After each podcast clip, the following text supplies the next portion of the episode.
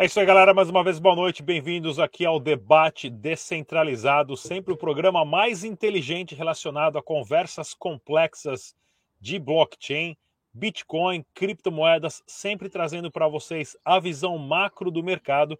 E para conversar hoje com a gente aqui nessa noite de domingo, nós temos o Túlio Bertini, ele que é o fundador do projeto Mercado em Pauta, especialista em visão macro, e também o Marcos Amaral, da B13, ele que já pela terceira vez foi para El Salvador nos últimos seis meses, está super conectado no que está acontecendo na famosa Bitcoin City e toda a transição e transformação que o presidente Bukele está fazendo lá em El Salvador. No programa de hoje, nós vamos conversar aqui sobre economia global, Bitcoin e a nova forma de mover valor. Como vocês sabem muito bem, a invasão da Rússia na Ucrânia trouxe sanções severas para a Rússia, expostas por vários outros países, estrangulando economicamente a Rússia, aonde o rublo está prestes a morrer, está trancado. As pessoas, o russo do bem, não sabe o que fazer mais com uh, o seu dinheiro, não, não pode sacar, não pode comprar, não pode vender, não pode comprar dólar, e com isso podemos ter uma reação em cadeia caso o rublo venha a morrer ou será que é tudo parte do put mesmo, já de fazer uma transição aí para o Yuan digital, juntamente com a China? Muita coisa acontecendo. Então, nós vamos discutir sobre a parte da Ucrânia e Rússia, sanções econômicas, o seu dinheiro é seu mesmo ou não é? Porque as pessoas não conseguem mais tirar do banco e está aí um exemplo típico da importância do Bitcoin. Quais são as opções para o indivíduo? O indivíduo que está querendo se proteger nesse caos econômico que está se estabelecendo. O que, que ele pode fazer? proibir ou liberar. Estamos numa tendência onde, caso a Rússia comece, caso a Rússia comece a usar o Bitcoin diretamente para burlar as sanções, os outros países vão aceitar ou vão proibir isso? E vamos falar também sobre o futuro promissor. Então vamos começando aqui, Rússia e Ucrânia. Ah, Tulio, bate um papo com a gente, você que tem essa visão especialista macro, o quanto isso está sendo um impacto forte no mundo global hoje? Bom, isso foi, é, quer dizer, é, eu acho que é a primeira vez na história que um país do G20 sofre uma sanção, né, como essa, né, esse bloqueio financeiro, né, com um bloqueio aí da, do sistema SWIFT, e isso tem trazido é, muitas preocupações e especulações ao mesmo tempo, né? Uma delas é essa alta recente aí das criptomoedas, né? Teve como uma das justificativas a essa perspectiva mais positiva é, de adoção, né, por parte da Rússia a, ao sistema de cripto, ou, ou a blockchain, ou, ou a, ao Bitcoin, né? E, e, isso trouxe também especulações com relação ao que, que a Rússia vai fazer para dar, para ter como lastro para suas transações domésticas, né? Também é ventilado a possibilidade de passar também até uma especulação a ter o ouro também como, como lastro novamente a, a, suas, a sua moeda né, local. Mas isso é tudo especulação. Né? Isso que a gente vê na prática é que a Rússia hoje ainda detém é, 60% das suas reservas cambiais em dólar e em ouro, lastreado em dólar e em ouro. Né? Isso ainda traz muita preocupação, é, principalmente por serem reservas que são consideradas que a gente chama inside money, né? O, um, é um dinheiro, mas não é o dinheiro, porque é ela tem obrigação, né? Ela tem ativos em euro e em dólar espalhados por vários países aí é, afora, e, e só que esse ativo que é da Rússia, ele tem como contrapartida, ele representa um passivo, né? Uma obrigação para outras pessoas, para outros agentes, né? E quando você ah, é, você bloqueia esse tipo de. Você traz uma sanção como essa, você acaba punindo não só a Rússia, mas você começa a punir também uh, os detentores, né? A, a, quem tem as obrigações, né? É, então, isso é uma faca de dois gumes, e todo mundo está querendo adivinhar o que, que vai acontecer. qual vai ser o impacto disso aí, o próximo capítulo dessa história financeira, né? Vamos ver o que, que vai acontecer. Marco, comenta com a gente, você que acabou de chegar de El Salvador aí pela terceira vez também, e El Salvador na contramão de literalmente de todos os países do planeta, adotando já o Bitcoin como moeda de curso legal. O presidente, que é taxado como o ditador mais legal do mundo, mas sim está fazendo uma tremenda transformação lá em El Salvador. É, foi muito interessante, né? Porque nessas três visitas foram três contextos assim completamente diferentes. Apesar que a motivação, obviamente, foi a mesma de ir até lá, mas é, eu tive lá em setembro, né? Eu cheguei três dias antes da lei ser, entrar em vigor, então foi, foi no dia 7 de setembro, né? Uma coincidência, é o dia da independência, no caso de El Salvador agora. E então a gente acompanhou é, os, os, protestos, a gente conversou com pessoas na rua, com o pequeno comércio, ambulante, pessoas comuns, empresas, os hotéis que a gente ficou lá. Então, para captar um pouco a reação das pessoas é, em receber aquilo.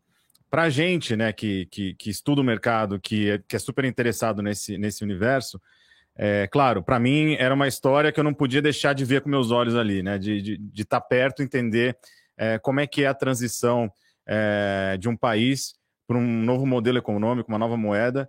Apesar de que, pela, pela minha idade, a gente, eu pelo menos, né, já passei dos 40, então a gente viu seis transições de moedas aqui no Brasil, a última foi em 94, mas então, mais um, uma mudança profunda, assim, e, e ainda mais é, um, um Estado, um governo adotando a única opção de moeda que ele não pode controlar. Então, é, realmente é, a, eu, a gente tinha que estar lá para ver isso de perto. E é óbvio, né? A gente vai super motivado, achando que, que a cidade vai estar em festa, que o país está em festa, e na verdade não, porque a gente sabe o quanto é desafiador para as pessoas entenderem o que, que é Bitcoin, qual que é o valor que você tem, que as pessoas falam assim, ah, já tenho dólar, para que a gente precisa disso? Por que, que o governo está gastando dinheiro com isso? Ah, e, e, aí, aos poucos, a gente foi, foi entendendo que, que não, é um, não é uma jornada tão simples assim de, de fazer o grande público ou a população entender da relevância disso, a transformação que isso pode trazer, tanto para o país como para o mundo, né? Porque a gente até discutiu isso numa, numa live recentemente, que uma decisão de um país pequeno pode afetar o mundo inteiro, né? Porque se o Bitcoin passa a ser tratado como uma moeda estrangeira, ela já, né, dependendo da, da do, do do, do, do acabouço jurídico, ela já nem é, né, você, o que, que é? Ela é uma propriedade, é um bem, é uma moeda estrangeira, então, mas isso é a decisão de um país que, que afeta o mundo inteiro. E já na segunda vez foi durante a Bitcoin Week, foram três eventos, né, Adopting Bitcoin, a LabitConf e o Feel the Bit, que foi o anúncio da Bitcoin City, foram três grandes eventos que aconteceram em uma semana lá, no finalzinho de outubro e novembro. Então, aí sim, a cidade tomada, né, o país tomado por estrangeiros, investidores, pessoas do mundo inteiro que estavam ali para discutir exatamente quais são os caminhos é, possíveis e, claro, especulação financeira, de imobiliária também.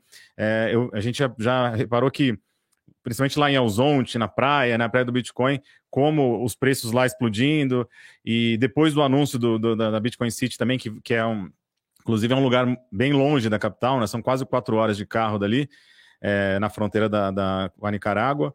É, também já começou uma especulação muito forte lá. A, acho que a grande questão, a grande lição né, que a gente, eu vi nesses, nessas três visitas foi, sim, um, um avanço já da, do interesse das pessoas, do interesse dos negócios em saber. Eu sempre estou com, com a camisa né, de El Salvador, que é um alvo lá, então as pessoas me veem e falam assim: ah, você, você conhece Bitcoin, me explica como é que funciona. No começo tinha aquela coisa, o medo do novo, o medo da, né, pela falta até de informação.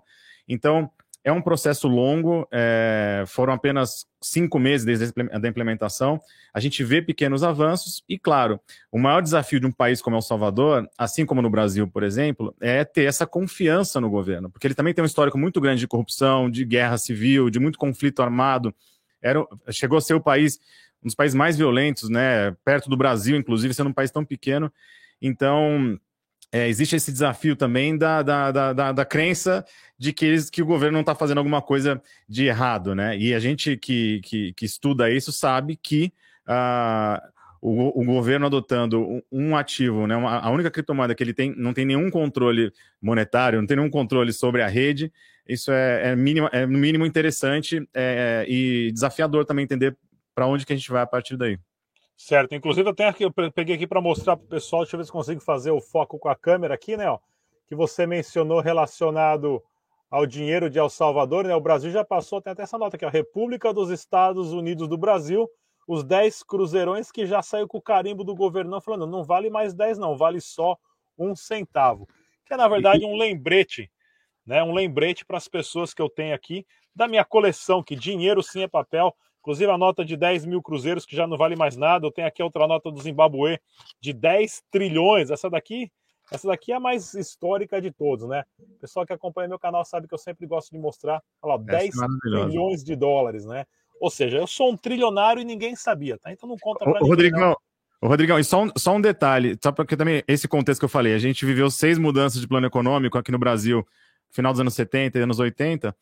E lá em El Salvador, um grande medo também da, da população é que em 2001, quando eles, quando eles saíram do padrão do colon salvadorenho para o dólar, ele foi, é, pelo relato das pessoas, foi anunciado mais ou menos da mesma forma. Ah, vamos ter duas moedas paralelas e o dólar vai poder ser aceito e circular na nossa economia.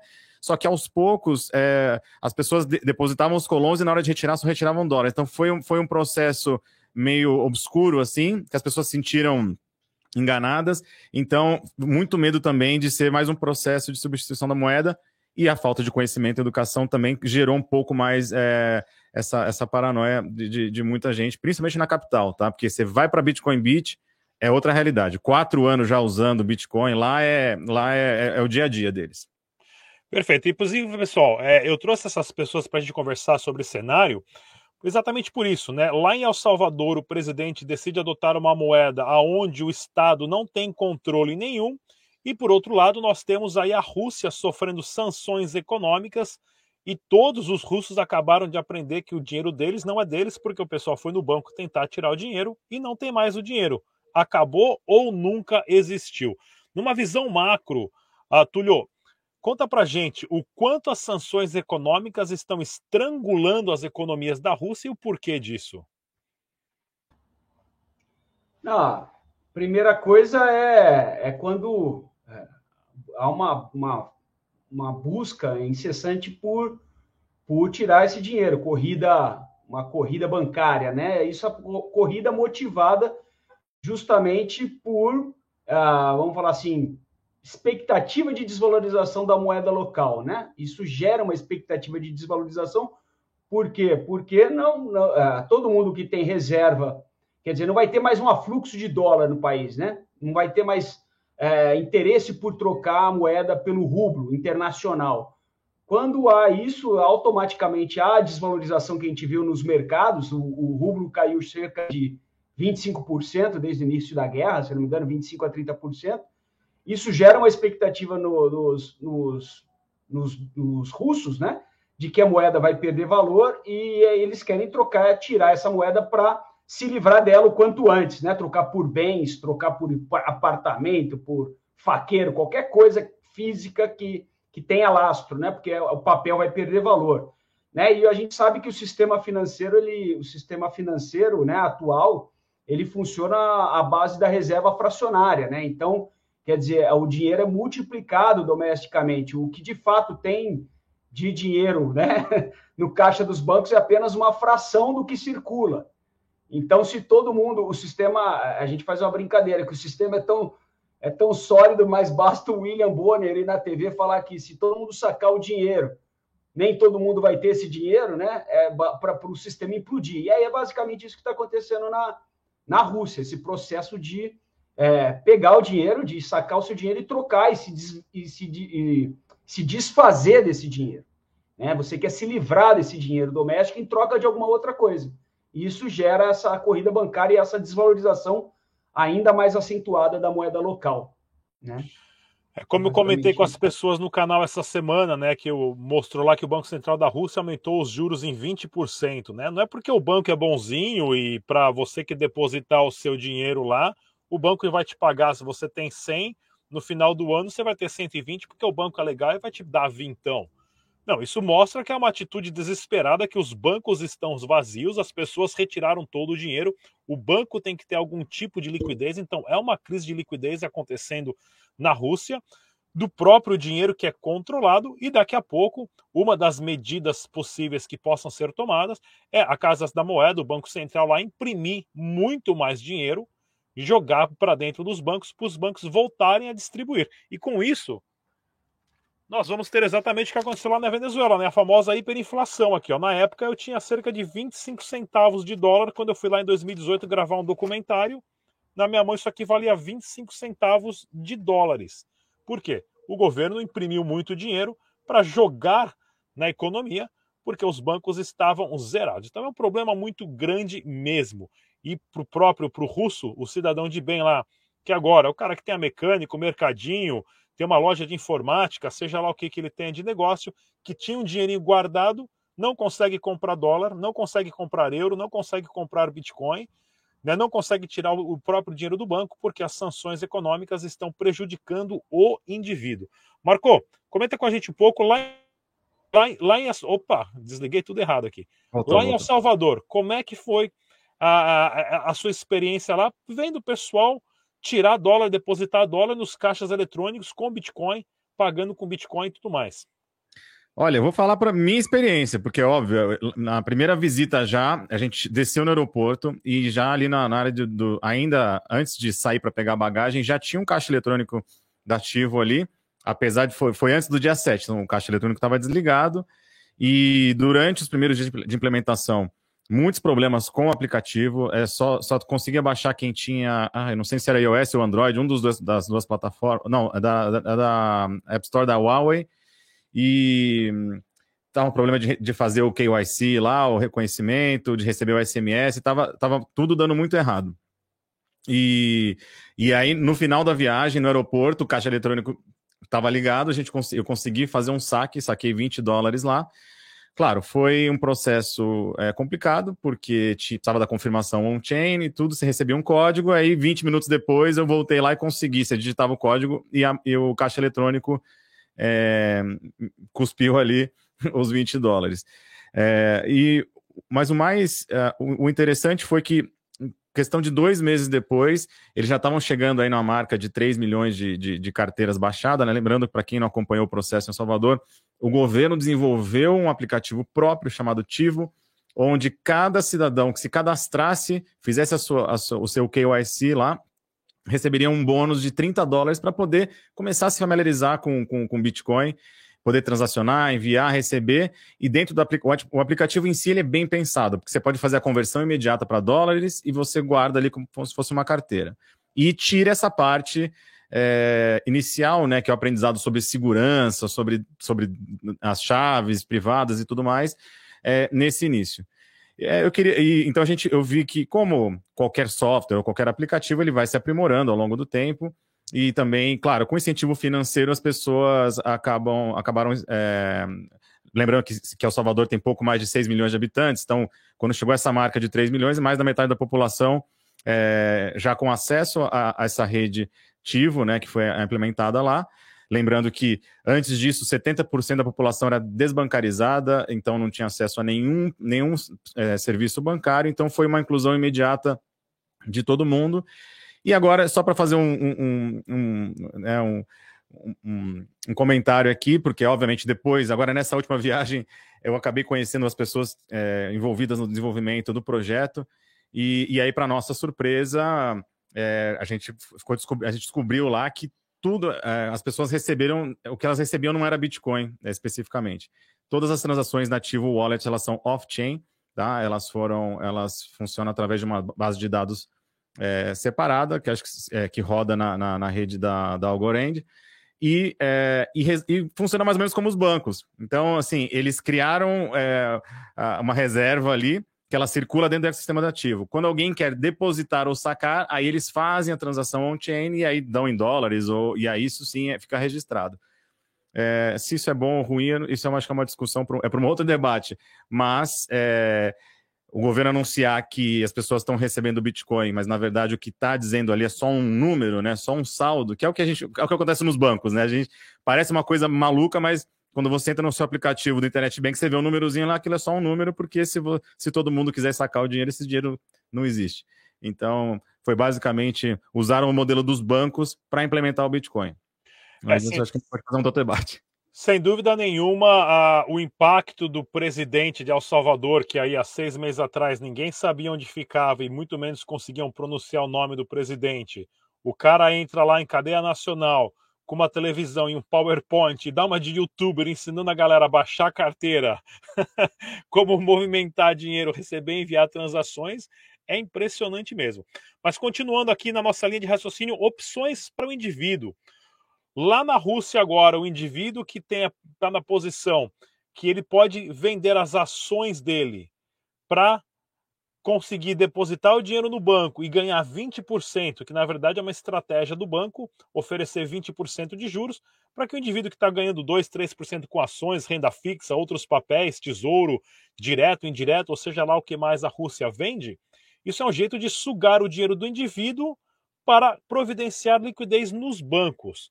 Porém, hoje os indivíduos têm a opção da criptomoeda, tanto é que a própria, o próprio valor do Bitcoin no mercado de P2P na Rússia, enquanto mundialmente o preço estava por cerca de 45 mil dólares, na Rússia já estava batendo em 64, 65 mil dólares, porque o P2P fala: se eu posso até aceitar dinheiro, mas eu vou querer com 20, 30% de ágio pelo risco que eu vou estar correndo de pegar um dinheiro que está desvalorizando.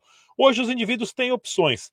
Tulio, numa visão macro, como que funciona essa venda, essa liquidez que é gerada rapidamente da venda de ações, títulos do governo, títulos do tesouro, para movimentar esse dinheiro para entrar nos bancos para tentar salvar a economia da Rússia, que essa foi meio que a estratégia que o Banco Central ali implementou depois de aumentar os juros para 20%.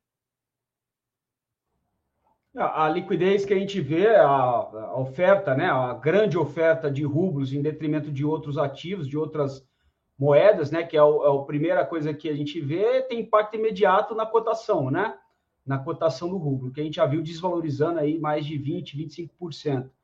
Esse é o primeiro impacto, né? O segundo impacto é, é domesticamente, né? A gente começa a ver cada, o, o preço dos produtos começam a, a, a, ganhar valor rapidamente né, na moeda local. É, ou, ao contrário, não é o produto que está ganhando valor, é a moeda que está perdendo valor.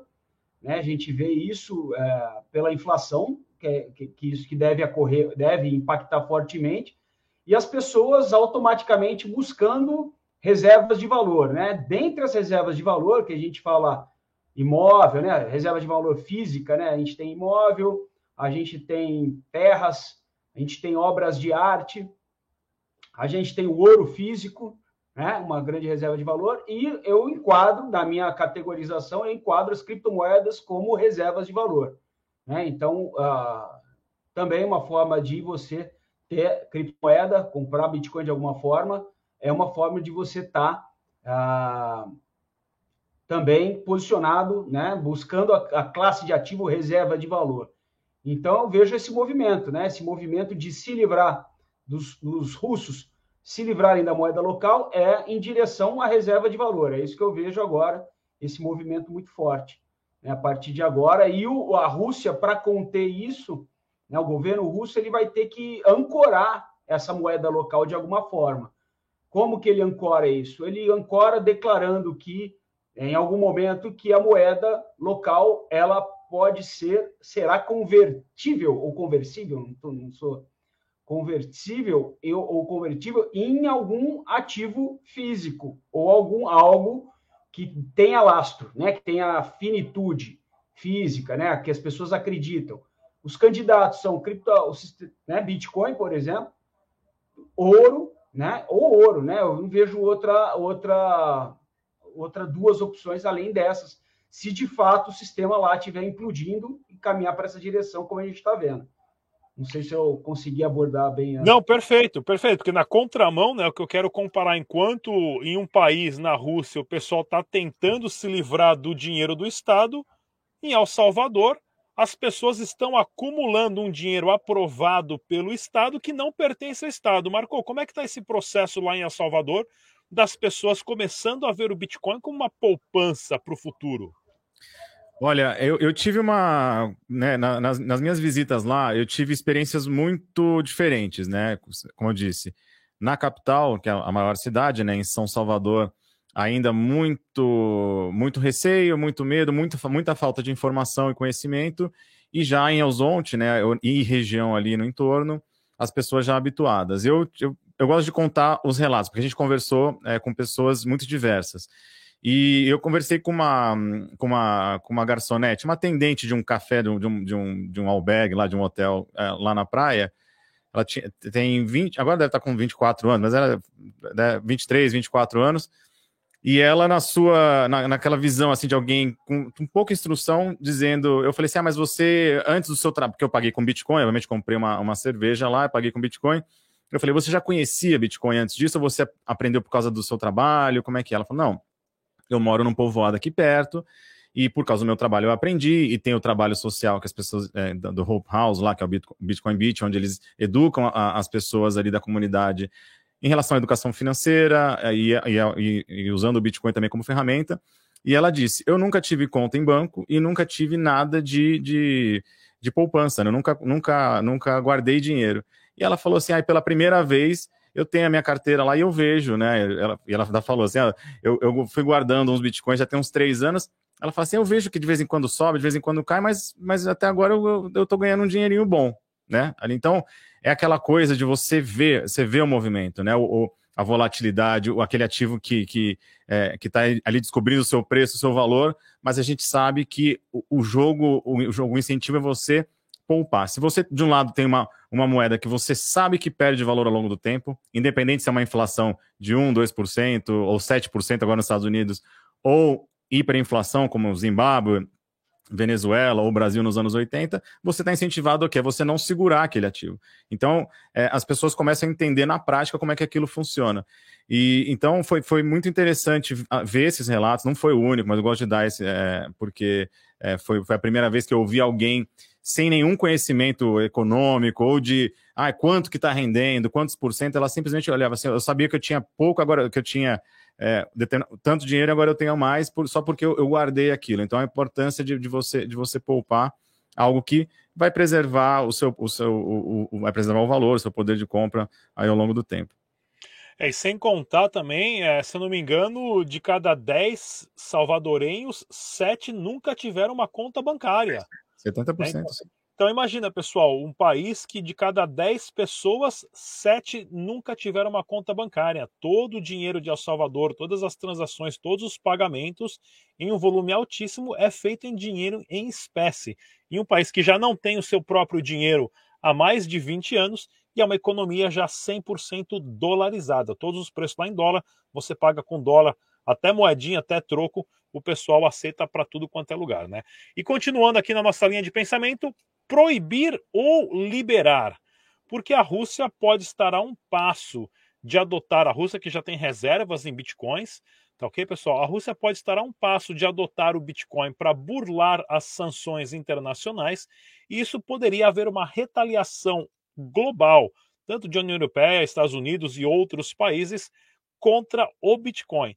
E na contramão, nós já temos El Salvador, que tem o Bitcoin como uma moeda oficial de um país. Como você enxerga isso, Túlio, num futuro próximo aqui? Proibir ou liberar, aonde vai parar isso?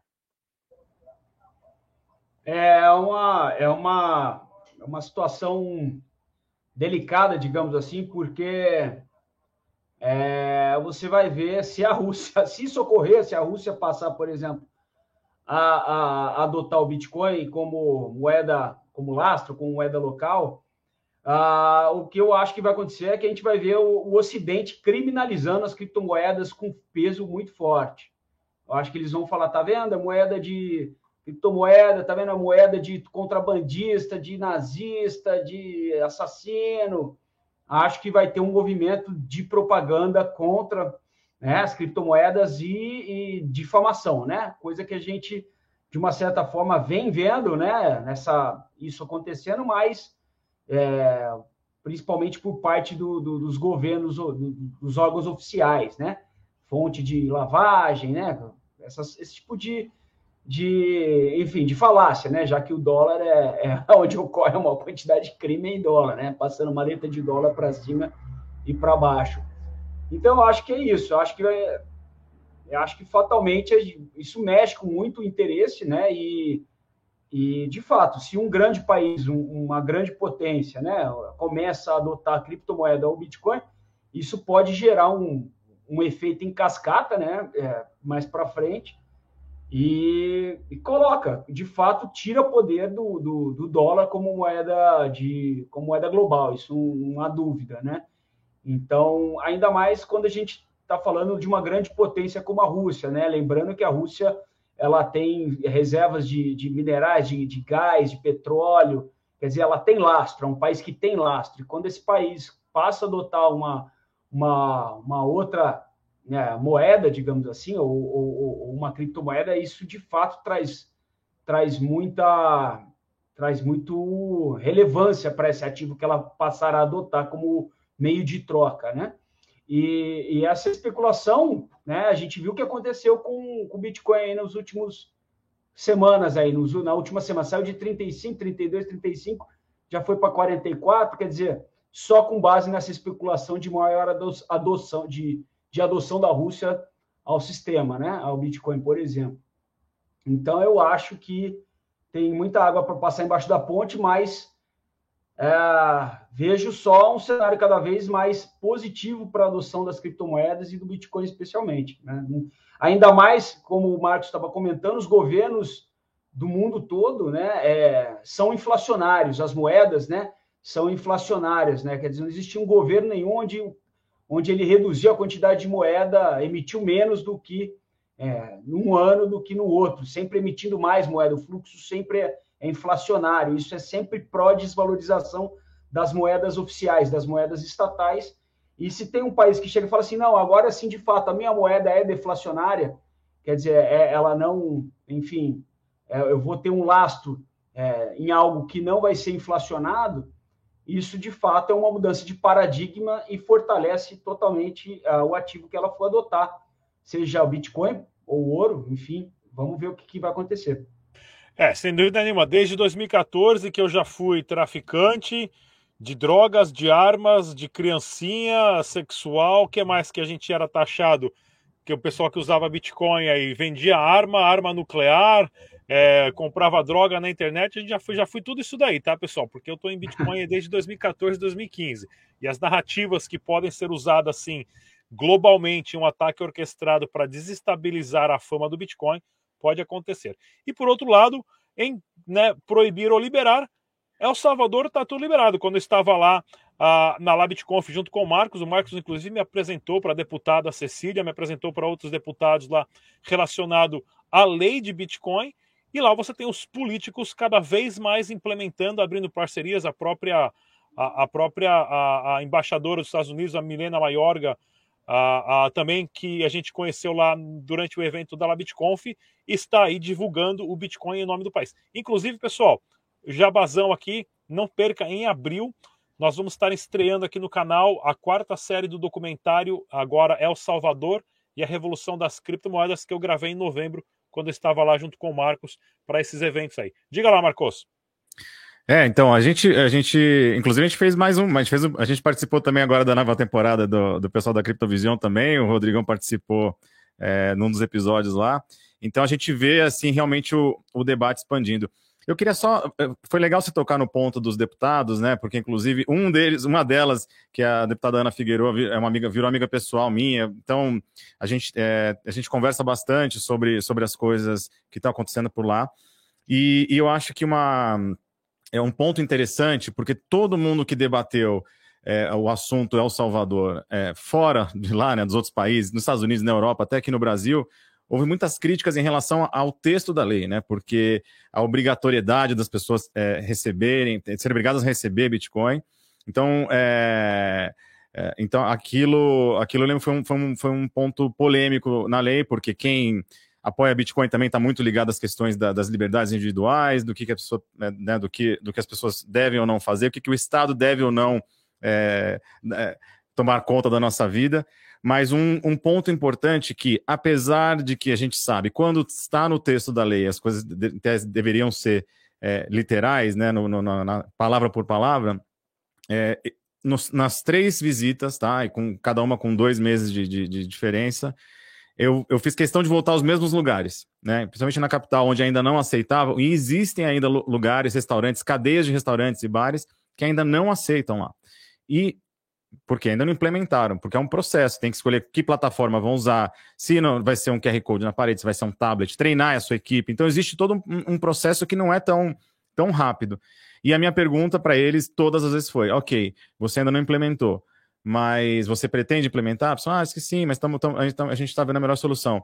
Já receberam alguma, já veio algum fiscal aqui, já aplicar multa, alguma coisa? Então, em nenhum lugar, e, e falaram, não, ninguém nunca veio, ah, você conhece alguém que já foi fiscalizado, que foi multado ou que teve algum problema é, na justiça por conta de não aceitar o Bitcoin? E tudo bem, a amostragem que a gente, a gente foi atrás, mas é, todo mundo categorica, categoricamente disse que não, que, que o governo ainda não está é, assim enforçando essa lei, né, e, e, punindo os cidadãos ou os negócios. Então, eu queria deixar claro que por mais que foi uma crítica muito forte, isso ainda não acontece. E e, na verdade, assim, a gente está vendo como uma grande experiência, né? a primeira experiência, e a gente que é muito entusiasta, a gente acha que isso tem um, um poder muito grande para a humanidade, para as coisas prosperarem, é, a gente espera que isso seja um, um, realmente um, um, laboratório ali e depois seja um efeito dominó, que cria essa concorrência é, virtuosa, né? Onde os, quem quer ser o primeiro, quem vai ser o segundo, qual a próxima grande cidade ou grande país que, que, que, que vai adotar.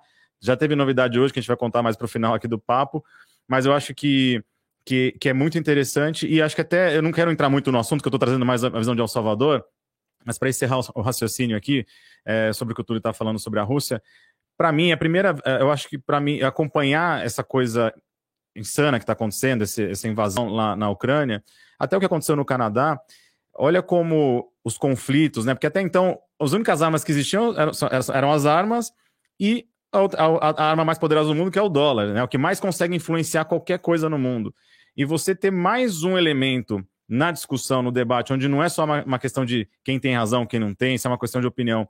Hoje você tem uma coisa fora do sistema que é capaz né, de, de subverter toda essa lógica de conflitos, de sanções, ah, de, de, de sistema SWIFT, tudo que você pode, todas essas armas que estavam que, que à disposição e que são altamente influenciáveis por governos, por opiniões, é, e, e, e, tirar, esse, tirar esse, esse, esse elemento da mão da, da, da, diplomacia, talvez vai ter que trazer outras, outras, outras ferramentas para que, que os, os, países se entendam e cheguem a acordos. Né? Então, pelo menos é interessante. A gente não sabe o que, que vai dar, se isso é bom ou ruim, mas é pelo menos interessante que o Bitcoin passou a ser também, de uma certa forma, essa arma pacífica, né? Onde ninguém, ninguém é obrigado a nada, ninguém está sendo ameaçado nada, e se quiser, você tem uma solução que funciona e que está disponível para qualquer um, seja um indivíduo, seja um país, e eu acho que é, que é, que é, que é interessante ver como que isso vai se desenrolar.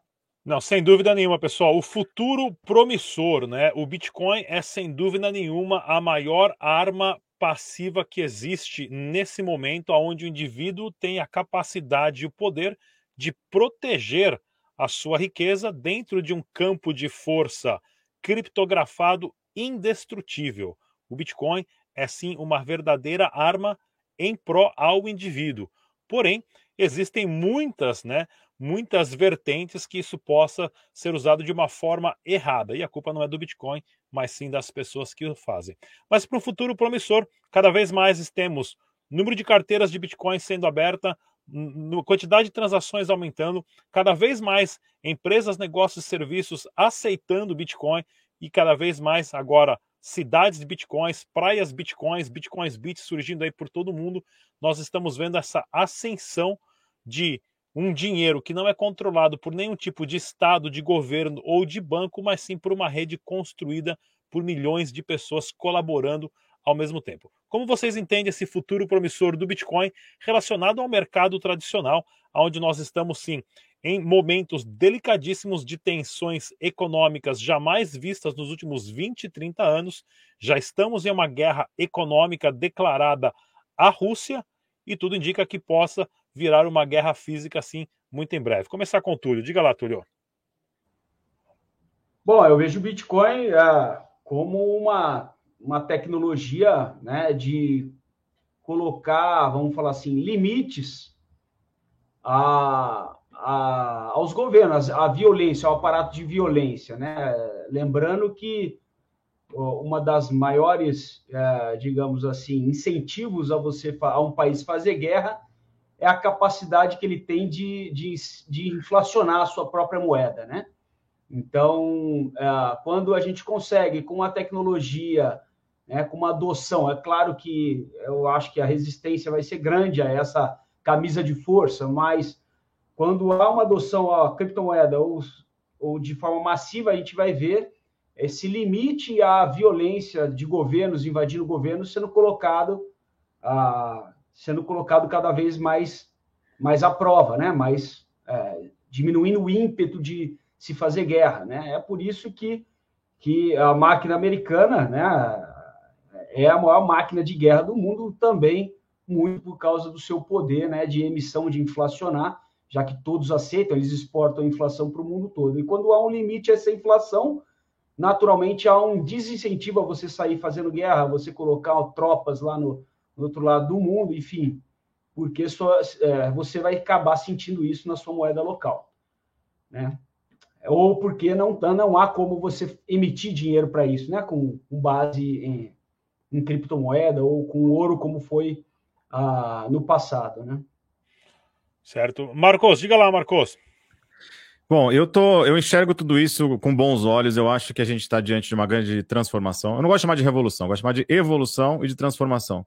Para mim, o Bitcoin já é um, um, um, projeto de sucesso, não só pelo que ele se provou tecnicamente e tudo mais, mas é porque eu acho que quem começa a se inteirar do que, que, qual que quais, são, quais são os fundamentos, por que, que ele existe, você começa a se fazer as perguntas é, que mais te fazem olhar diferente para o mundo, né? Por que, que o dinheiro existe, como ele é criado? É, o Túlio falou de uma forma, é, que é perfeita, né? Você desfinanciar as guerras, você. Então, a gente até fala aqui no, no, no universo cripto que o Bitcoin é a revolução pacífica, porque ele é capaz de parar guerras.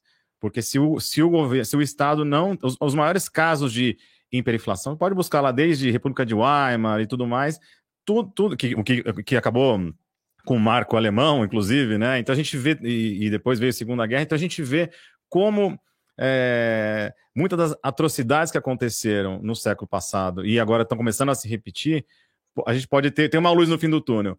Então eu acho que é, o processo de educação de informação e de adoção do Bitcoin, ele vai ter um poder transformador muito mais do que só o jogo monetário, do jogo deflacionário, do que, que é da, da, da finitude do Bitcoin. Esse eu acho que é, ele tem grande valor como ativo monetário, mas as, as transformações culturais, filosóficas, o que você quiser dizer, assim, quando a famosa pílula laranja, quem, quem provou, é, é, é o que a gente fala assim, o seu cérebro vai explodir e você, e você nunca mais vai olhar o mundo, é, e existe também um pouco de você tomar o poder de volta, né? Porque a gente sempre tem essa visão de que quem está no poder, tanto no nosso país como nos outros países, a gente tem a sensação de impotência, que a gente não pode fazer nada a não ser a cada quatro, cinco anos ir lá depositar um voto e achar que aquilo pode transformar alguma coisa no mundo. É, as questões econômicas, de conflitos, as questões sociais, as desigualdades. Então, quando você começa perceber que esse empoderamento através é, da custódia, que nem você falou, esse campo é, energético criptografado que, que protege o, o teu, a tua propriedade, o teu patrimônio, é, isso é, é, é, bastante empoderador também. E, e, eu acho que, por mais que eu acredite que a maioria das pessoas no mundo é, vão usar Bitcoin sem saber, inclusive, do que né, todas essas questões que estão por trás, vão usar como a, como a gente usa cartão de crédito, usa aplicativo de celular sem saber o que está por trás daquilo, a tecnologia. As pessoas vão usar de uma forma bem, bem orgânica, mas é, eu vejo que tanto o que a gente está vendo em El Salvador, ah, em Miami, em Nova York, a gente vê assim essa corrida agora no Rio de Janeiro, o prefeito querendo surfar um pouco essa onda é, de, de, criptomoedas. E, e, eu queria também, eu, eu deixei agora para o final para comentar que hoje, né, até falar que porque eu, eu, não sei, eu sei que o é, é, Quinta-feira sai o anúncio. Dia 3, dia 3 de fevereiro, é, que foi anunciado que a cidade de Lugano, na Suíça, também vai adotar o padrão Bitcoin. Vão poder, é, vão, as pessoas é, vão poder pagar os impostos, vão poder comprar e vender qualquer bem ou serviço na cidade. Eles estão incentivando é, investidores do mundo inteiro. É a concorrência virtuosa e a gente vê que aos poucos, né? Então já temos uma, um, um país é, é, na América Central com pouca relevância, mas também com a construção de Bitcoin City. É, agora Lugano na Suíça, e a gente vê, e, e, vamos ver, né, se de repente com essa pressão, com essas sanções econômicas, se por necessidade, eventualmente a Rússia vai adotar também, precificar alguma commodity, precificar o gás, o petróleo é, em, em, Bitcoin ou em outra moeda, seja em ouro, é, em alguma, algum outro tipo de, de, de moeda mais forte. É, então, eu acho que a gente vai ver muita adoção por marketing, por querer surfar essa onda da, da, da, da, da força da marca do Bitcoin, e, muita gente, e, e, muitos por necessidade, em áreas de conflito, em países que se sintam com, é, né, pressionados por, por, por, por, sanções internacionais. Então a gente vai ver como é que esse jogo vai, vai se desenvolver. Então eu acho que debates como esse é, fazem a gente pensar no futuro, a gente pensar como é que vai ser, e, e, e o legal é sempre continuar essa conversa, né? Porque no mundo do, da, da, do Bitcoin, cada semana parece um ano, né? Que acontece tanta coisa e a gente vê. A gente nem está falando mais de Canadá, e Canadá aconteceu semana passada, sei lá, e agora a gente está falando de Rússia, Ucrânia, agora uma cidade na Suíça, então as coisas acontecem muito rápido, a gente precisa acompanhar para tentar fazer essa leitura. Mas eu sou, eu sou um pouco é, romântico, eu tenho um olhar mais positivo para o futuro. Eu acho que as transformações, é, no fim das contas, vão ser positivas e, eu, e, e o, que eu, o que a gente puder Aqui no canal a gente também fala muito sobre notícias, mas a gente quer também passar muita informação e principalmente educação, as pessoas entenderem o que, que é. E aí, se vão adotar isso para sua vida profissional, pessoal, é, o Bitcoin é livre, quem quiser participa, quem não quiser não participa, mas é, o, o, a, a blockchain do Bitcoin já está aí, está se provando, e a gente, eu estou muito confiante que isso vai, vai mudar muita coisa como a gente conhece hoje. Perfeito. Inclusive, pessoal, não se esqueça, dá um joinha aqui no nosso vídeo, deixe seu comentário, deixe suas perguntas aqui no canal Rodrigues Digital, sempre trazendo para vocês informações rápidas, dinâmicas inteligentes que impactam os seus investimentos. Muita coisa está acontecendo, está acontecendo muito rápido. De novo, pessoal, aprenda sobre o Bitcoin, como que é baixar uma carteira, como se proteger, como fazer uma transação, como comprar, receber e como guardar, como entender o Bitcoin como se fosse uma poupança descentralizada para o seu futuro. No programa de hoje, nós tivemos aqui presente o Túlio Bertini, do, do portal Mercado em Pauta, e também o Marcos Amaral, do projeto B13, ele que é um especialista aí agora, já quase ao salvadorenho de coração. Muito obrigado a todos, a gente se vê na próxima, pessoal. Tchau! E como sempre, pessoal, deixe suas perguntas, dúvidas, críticas, sugestões e sugestões temas para os próximos programas. Eu com a nossa equipe sempre observamos e respondemos os comentários e iniciamos sempre um aprendizado aqui juntamente com vocês, a nossa audiência. Mais uma vez, se inscreva no canal, ative o sininho